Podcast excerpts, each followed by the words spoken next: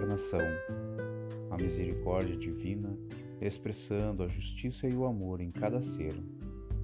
Boas reflexões.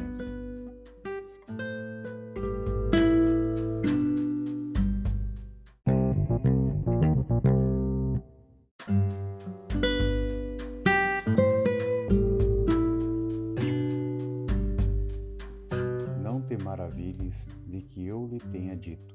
É necessário a vós ser gerado de novo. Anotado por João, capítulo 3. Vidas sucessivas. A palavra de Jesus a Nicodemos foi suficientemente clara. Desviá-la para interpretações descabidas pode ser compreensível no sacerdócio organizado, atento às injustiças da luta humana, mas nunca nos espíritos amantes da verdade legítima.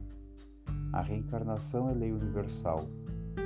Sem ela, a existência terrena representaria turbilhão de desordem e injustiça. À luz dos seus esclarecimentos, entendemos todos os fenômenos dolorosos do caminho.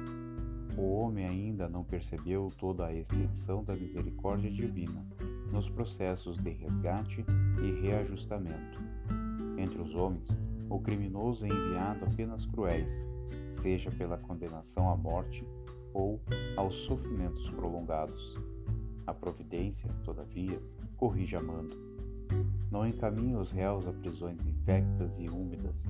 Determina somente que os comparsas de dramas nefastos troquem a vestimenta carnal e voltem ao palco da atividade humana, de modo a se redimirem uns à frente dos outros.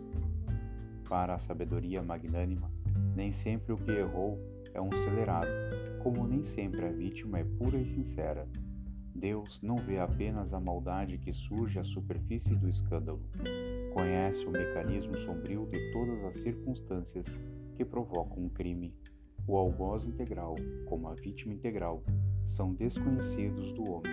O pai, contudo, identifica as necessidades de seus filhos e reúne-os periodicamente pelos laços de sangue ou na rede dos compromissos edificantes, a fim de que aprendam a lei do amor entre as dificuldades e as dores do destino, com a bênção de temporário esquecimento. Encontramos essa mensagem no livro Caminho, Verdade e Vida e também no Evangelho por Emmanuel, Comentários ao Evangelho de João.